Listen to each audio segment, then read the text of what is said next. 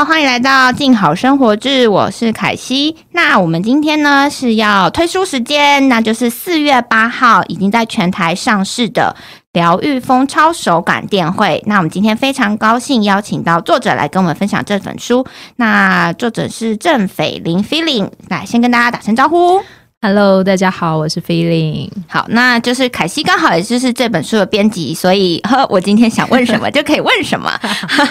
诶。诶，应该说这本书当初算是我要的。那我先简单讲一下为什么我会想要做这本手机电绘。那主要是因为那时候我看到了很多那个韩文跟日文的版权书，呃，韩国比较多，他们有做很多那个 Procreate，然后还有这个我们这本书用的那个 Autodesk 的 Sketchbook 这个 A P P 的软体的画图。那呃，去年二零二零年三月那时候疫情刚爆发的时候，就是大家都很紧张嘛。然后我那时候就是随手就是开了一个手机绘图 A P P，然后我就开始画。然后画完了之后，我就觉得哦，心情真的有变好诶、我就只是随便画了一个很丑的大象跟一个很丑的叶子，但是画完当下你就觉得哦，放下来了，然后。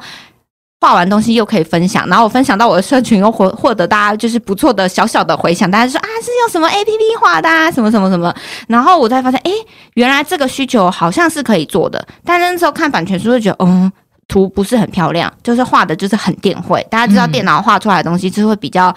僵硬一点，点，那我就说有没有可能我们可以做一个比较手感一点的？那我就是上网走走走走走走，然后就找到了 feeling，然后我就跟他提出了这个企划。那印象很深，是因为那时候，诶，我好像寄信寄给你一段时间，但你都一直没有回。然后我印象中、过了三五天，，对，然后我就想说，嗯，可能就是没有机会了。那我就想说，那就算了，在就是这个东西就先放在我心中某个角落。然后后来呢，他就回了，然后我们就约见面。然后我记得当下我们就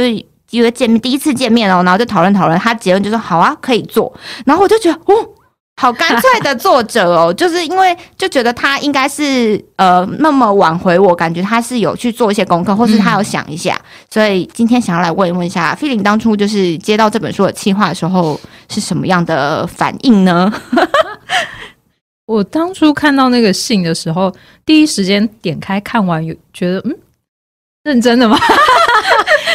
确实是有点错，所以我觉得我有时候反应时间会稍微慢一点。我觉得大概把它放了，然后先把这件事情放在心里，想个大概两三天，嗯然后想说，嗯，不然还是就试试看好了，因为我算是那种只要有机会来，我就觉得那就去做做看，嗯然后看是能不能发展，不能就算了。然后我就当初没有用触控笔，我是直接就下载了 app，然后用手来试试看。然后用手画完之后，就觉得嗯。是可以画出一点东西，但是有稍微有一点点困难。但蛮有趣的是，在那个同一个时间点，我的频道插画观测室嗯就接到了一个合作邀请，然后就是手机触控笔，非常的这根本就是就是元素都到齐了，就是个天时地利人和，对，就是宇宙就是在帮忙，就觉得很有趣很巧。那我就觉得，既然有触控笔了，那就可以用触控笔很认真的，就是来试试看这个 app 嗯能不能画出一个我自己也觉得风格还不错的图。嗯然后一试之后就觉得，哎、好像 OK 哦，嗯 就是可以试试看。然后那一次去跟你第一次呃见面讨论了之后，觉得嗯可以试试看，这样，嗯，所以就觉得那就够吧。很干脆，就是要这么干脆的作者。而且那时候也因为疫情期间，真的就是相对案子比较少，有一些活动都停滞了，哦嗯嗯所以那时候就自己也花比较多时间在做自己的创作计划。嗯那就刚好接到这个出版计划，觉得走就是一起一起试试看这样。那诶，因为我们这本书主要是用手机画画嘛，那呃，菲林之前有有尝试过用手机画过吗？完全没有，完全没有。嗯，所以在就是写书过，你有先练习一下吗？就是练习了蛮长的一段时间。那那你觉得比较困难的点或者是什么？比较困难的你觉，得它一般跟嗯绘画、绘绘图版的差异，就是你觉得最大？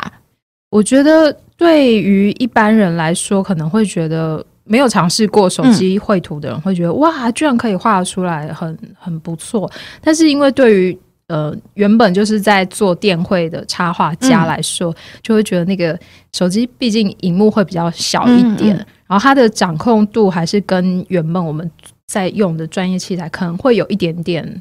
稍微的落差，嗯，所以就是你要习惯在一个比较小的荧幕上来做使用，这样，嗯嗯，对，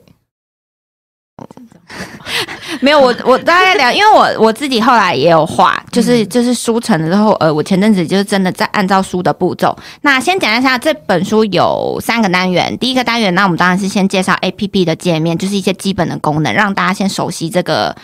呃，如何基本的操作？那第二章的话，我们就是会有六十个主题，六十个嗯非常多。嗯我觉得等下可以来分享一下这个 套，因为每一张图我们都有六个步骤，等于说就是图解的方式非常清楚，告诉大家图层啊，然后你这个步骤要画什么，所以就是非常详细的拆解。然后我自己，然后第三章就是比较广泛一点，就是呃一些装饰，或者是说你要如何画一个东西，或是配色，就是更广泛的绘画技巧。那这个部分我觉得比较特别是，其实。这个技法是无论你手绘跟点绘都可以用的，很多东西是通通的的这样子。嗯，那先回到刚刚那个画那个手机，我我自己有先画一下，比如说像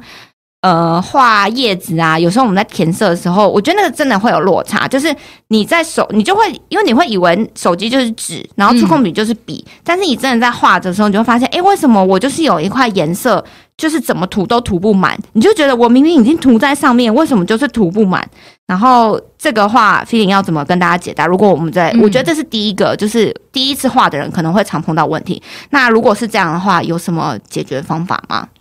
你说上色没有办法，上到上你想要的，对，比如说我，画一个叶子，我画出了一个心形的叶子，然后我大部分都填到了，但是那个边边就是有几个白白的，我就觉得怎么填都填不满。哦，那可能就是要把你的手机再稍微物件再放大一点。嗯或者是就是尽量不要让你的物件放在很边边的地方，手机太靠边边的地方，哦就尽量让它置于手机的比较画面的中间，嗯因为到比较旁边，它可能会稍微有点偏移，没有办法抓到那个位置。嗯，感应上好会有点落差嘛。没错，或者是因为它的这个 app 里面，它有非常多内建的很有趣的笔刷。那有的笔刷它可能就是走，它就是有很多孔洞的，有一些不同的肌理，所以可能也可以尝试换换看其他的笔刷，这样。嗯哦，然后还有一点就是书中也有特别讲到，就是呃保护膜的部分。嗯，就是我们大家手机都会贴那个保护贴嘛，但是因为凯西我我是没有贴，所以我画的时候其实还蛮流畅的。那因为 feeling 真的是很认真的在准备这本书，就是他在画的过程，然后碰到问题，就是要特别提醒大家，就是就是手机保护贴的部分啊，有的人会贴那种很厚的玻璃贴，嗯嗯那那种很厚的玻璃贴可能就会稍微有点妨碍触控笔跟荧幕之间的可能它的感感应就是感应会不那么好，所以就会发生刚刚的问题。会比较容易就是抖抖的这样。嗯嗯嗯，所以如果想要用手机画画的人，就建议那个手机的荧幕保护贴可能要贴稍微比较薄一点，对，不要那不要贴那种就是那个玻璃型的那种超厚的，可能画的时候会比较困难一点。那回到就是成书的过程，我们刚刚讲到第二章有六十个步骤，嗯那你在写这 part 的时候，你印象最深的时候有有什么点吗？比如说拆解那些图，就拆到觉得天荒地老，怎么都弄不完的感觉吗？嗯，还是文字跟配图？你觉得？我觉得最困难的部分就是要用文字把呃这个图解部分讲得很清楚，因为这也是我第一次做一本工具书。嗯那之前虽然有过一些教学经验，但都是实体的课程。实体的课程就是我可以直接面对到学员，可以了解大家的需求跟问题是什么。但写工具书的时候，你就是要先预设大家可能会遇到的问题，然后把它写得更清楚。所以后包含后面教稿所以，我也是来回一直不断在读那些字，到底一个不会使用的人看到那些字，能不能很清楚的知道要怎么操作？我觉得这个应该是最困难的部分，就是要设想大家的问题是什么。嗯嗯嗯，然后因为我们呃也是自己说很贴心的，就是我们其实每个示范都有放那个影片，所以其实如果你觉得我们文字，因为我后来跟 feeling 我们也是文字来回就是校对很久，那我自己后来也是把。就是完全当一个第一次接触到，那我按照文字的步骤，诶，我真的就画出了一个东西。那但是如果你觉得你阅读文字还是有困难的，也不用担心，就是我们每一个示范图都有一个 QR code 的影片，就是我们你可以按照看影片边画，或者是看文字画，我相信大家都可以画出，就是即便你是新手，也可以画出一个很有自己个性的插图这样子。没错，我觉得我们应该算是极尽所能让他 能够理解这件事情，就是六个步骤的文字的描述，然后还有一个缩时影片，然后加上图层的拆解，这样用各种面向去帮助大家可以画出一个图。对，那那我因为这本书我们其实是给新手做，呃，我们设定的读者群是新手嘛，但是其实我觉得里面有一些细节，可能是接触过一点的人。可能也是会有帮助，比如说像我们第三单元，那这一部分 feeling 觉得是最大的特色是哪一个点？这样子，就是如果他已经接触，比如说电绘一阵子了，然后他，呃，还可以在这本书就是得到什么？你觉得最精华的地方？这样子，我觉得，呃，因为即使有在平常有在电绘的，大部分的人应该还是用电脑会比较多。那手机这个工具其实是一个很新的。毕竟目前市市面上也没有什么人在，就是教大家用手机来画图，所以我觉得这个会变成一个，因为不同的载体、不同的工具，然后你也会产生不同使用方式。比如说，你今天如果躺在沙发上真的很无聊，或者是你在搭公车你真的很无聊，你就可以拿出来随手的，就是画一些小东西，嗯，然后这个过程就真的还蛮疗愈的，嗯，你就不用一直在划手机或者是在看其他的影片，然后你可以自己。随手就创造出一个属于自己的一个生活记录。嗯，因为我我后来真的有看到，就是 Feeling 的包包好像都有放一支触控笔。然后像我们上一次去那个等去印刷厂看印的时候，他就是真的就是坐在 Seven 的时候就在画。然后我觉得很酷诶，就是你 身体力行，真的我觉得真的很酷。我现在也把那个笔放在我包包里面，但是我觉得我现在比较困难，是因为呃我还没有办法自己画。那但是我那天照着书的步骤画，就画出来是小有成就感。虽然画起来还是有点薄落薄落，就破破烂烂的感觉，但是，呃，我觉得那个过程就是画画疗愈的过程，我我觉得我真的就是有被疗愈到这样。那另外一个点，除了我们这本书是手机电绘，就是强打手机这个美材之外，其实我们也很强调就是画画疗愈这件事情。那电影是呃已经出道蛮久了，就是有一段时间。那你觉得画画疗愈这件事情对你来说，你有什么样的想法想跟大家分享的吗？就是透过绘画创作得到什么样的能量这样子？因为我觉得近几年大家好像都有越来越关注到身心灵、心灵方面的健康。以前我们可能就比较在意可能比较外在的东西，但是。随着我们的物质需求越来越被满足之后，大家对于自己的心理健康这一块应该是越来越重视。那几这几年，我都一直有在接一些实体的活动。那实体的活动来的一些民众，他们可能也不是为了他们要成为插画家来学习的，但他们就想要透过能够真的安安静静的坐下来，好好的画一幅画来，呃，找到自己内心的一些平静跟平衡。嗯，然后包含我。第一本出的书，然后大概在三年三年多前出的一本书，是跟塔罗牌有关。那时候也是在传递，就是跟呃，你要怎么跟自己对话这件事情。那我觉得。你可以透过画画，你就可以静下心来，你不需要一直在去，因为现在大家都是会一直在划手机，或者是一直接受资讯。嗯，你把这些东西都先停下来，然后你画画的过程，其实你也不用想很多，你就是涂色，然后画出那个图形，所以就可以让你自己比较回到你自己本身的状态，然后去关注你自己现在的心境。嗯，我觉得画画有点像是，有的人可能会习惯用，比如说散步。或者是我觉得做菜也是一个还蛮好的方式，就是都是它是一个比较重复性，然后你不需要经过很多的思考，你就是专注在当下。那这个有一个在心理学上的词叫正念，嗯嗯嗯，它就是帮助你回到你自己的内在，跟回到当下的一个过程。那我觉得画画它就是一个非常好的一个方式，因为你可以回到当下，然后你让自己心平静下来，而且你还可以。产出一个很漂亮的东西，然后记录你的生活，这样，所以我觉得真的还蛮提倡大家可以就是试试看这件事情，嗯。不管你是用什么样的美彩，嗯，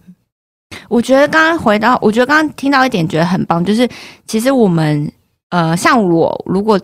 以我自己而言，我初期接到呃想要拿起手机随意画，是因为我可能是无聊，嗯，然后所以无聊我就画。可是画完之后，我觉得哦，我有呃心情有平复下来，但同时我又产出新的东西，所以我觉得这会变成一个呃心中一个很良善的循环，感觉它会是一个就是一个。很棒的 circle，就是感觉哦，你其实是因为你想要回到你自己的内心，但同时你又可以画出个东西去感染到别的人。因为像 feeling 的话，它的平台就是会希望是传递比较温暖疗愈的感觉。那我们在书中其实也有不断强调，我们其实画的东西不用去讨论美丑，它其实画出来就是属于你个性的东西。那你有个性、有温暖的东西，那就可以传递再给，就是有点类似温暖的正灯，向的循就是，正向的循环。那这也是虽然它是一本工具书，但我们还是希望可以传递一些比较温暖人心的感觉，希望可以疗愈到大家，对对，希望可以疗愈到大家。那诶，那除了这些之外，呃，我们其实在这本书里面还有呃，诶，我要做什么？呃，就是那画这个东西，你觉得如果没有手机触控笔的话，嗯那画就是也是可以画嘛？因为你我觉得也是可以画。对，用手指也是可以画。那有试过，比如说可以画出什么样的图形吗？或者是什么的？如果你只有手，你只有手指没有手机触控笔，因为我觉得这个最大的差别就是在于你手指触控的那个范围就比较宽，嗯所以你可能没有办法画到很细致的线条。嗯但是那你可能就可以以一些比较色块或者是比较大范围的方式去试试看。嗯，我觉得这个比如说像是什么手机桌布嘛，因为我我最近有看到，诶，就是 feeling 好像有在画一些，比如说花草的手机桌布，因为其实大家现在也蛮讲求自己的桌布可能自己画或什么之类的。那如果假设是没有触控笔的人，可能刚刚讲的色块是不是就可以朝这个方面去做初步的设计或什么的这样子？对，没错，就是可以运用一些色彩跟形状，因为这个 app 里面它有一些呃。它有一些工具是可以直接拉出，比如说圆形啊、线条等等的。嗯那用这些形状，其实你也可以构构思出一个属于你自己风格的一个桌布或者是图形。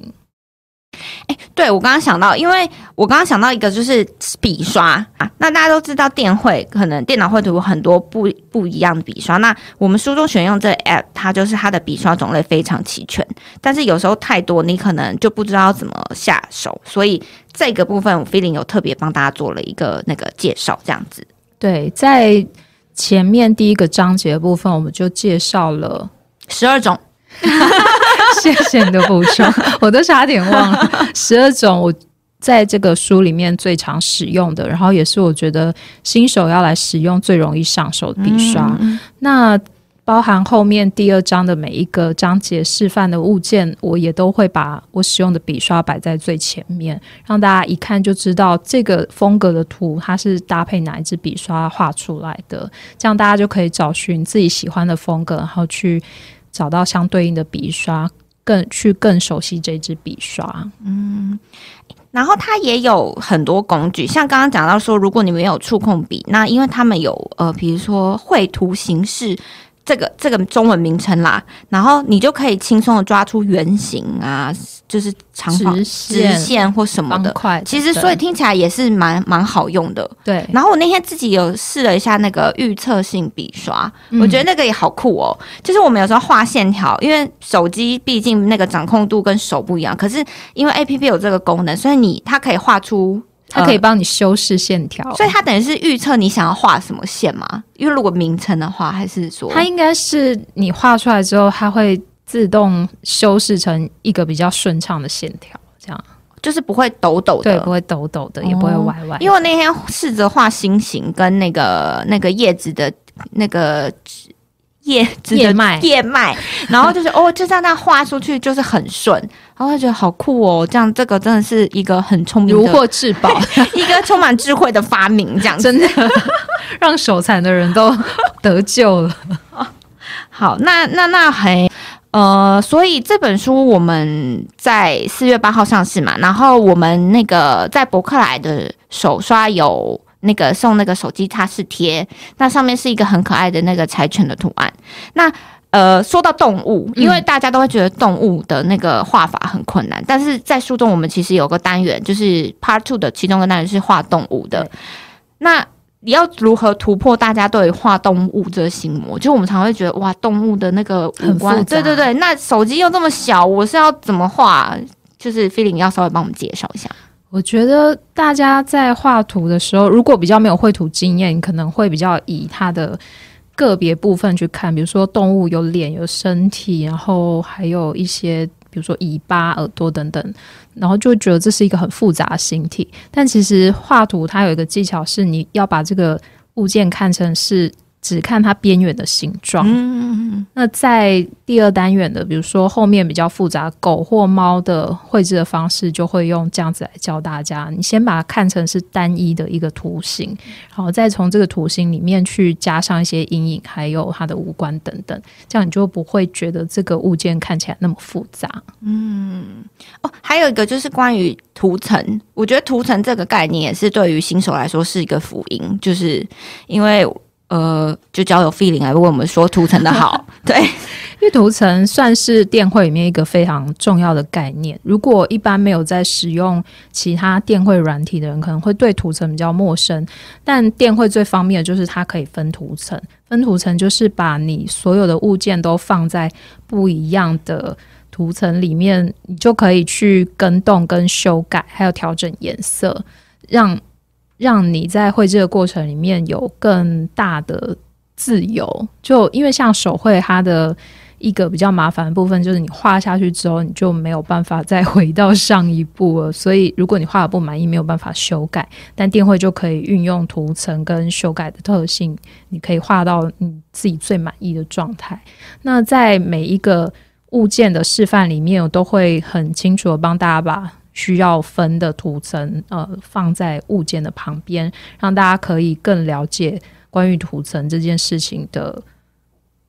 的好用对逻辑逻辑。嗯，其实后来就可以看，其实画手机这个，它是手机画画是蛮有逻辑性的。对，就像刚刚我们讲到那个动物，那你就先设想它的轮廓，然后。轮廓出来了，然后你再描绘它的皮毛或者是眼睛等细节，然后你最后再把它组合起来。那像刚刚菲林讲图层，就是好处就是你可能有时候我们手不小心。眼睛可能一大一大一小，那这时候它是不同图层，那你就可以做调整，甚至就是先画一边眼睛，再复制另外一个图层，没错，那你就非常方便，你就可以保证你两颗眼睛是一样大的，就是不会有这个问题。那我觉得这个也是一个蛮有趣的，然后再就是它不用耗材，不用消耗什么纸啊，或者是颜料，就是不会有一些耗材成本，那就可以让你同时满足画画，然后又可以。呃，不断的练习，重复练习，然后精进自己的画画的技巧，这样子，而且画出来的东西也不会占空间。对，因为如果是手绘，你可能还要想说那些作品你要收在哪里，要怎么保存。而我觉得这个就是画完可马上就是分享到社群，没错，就是非常非常的好。那最后最后想要再请 Feeling 就帮我们推一下书，就是希望大家可以去买这本书。那要有最后有什么想要跟我们读者说的吗？嗯。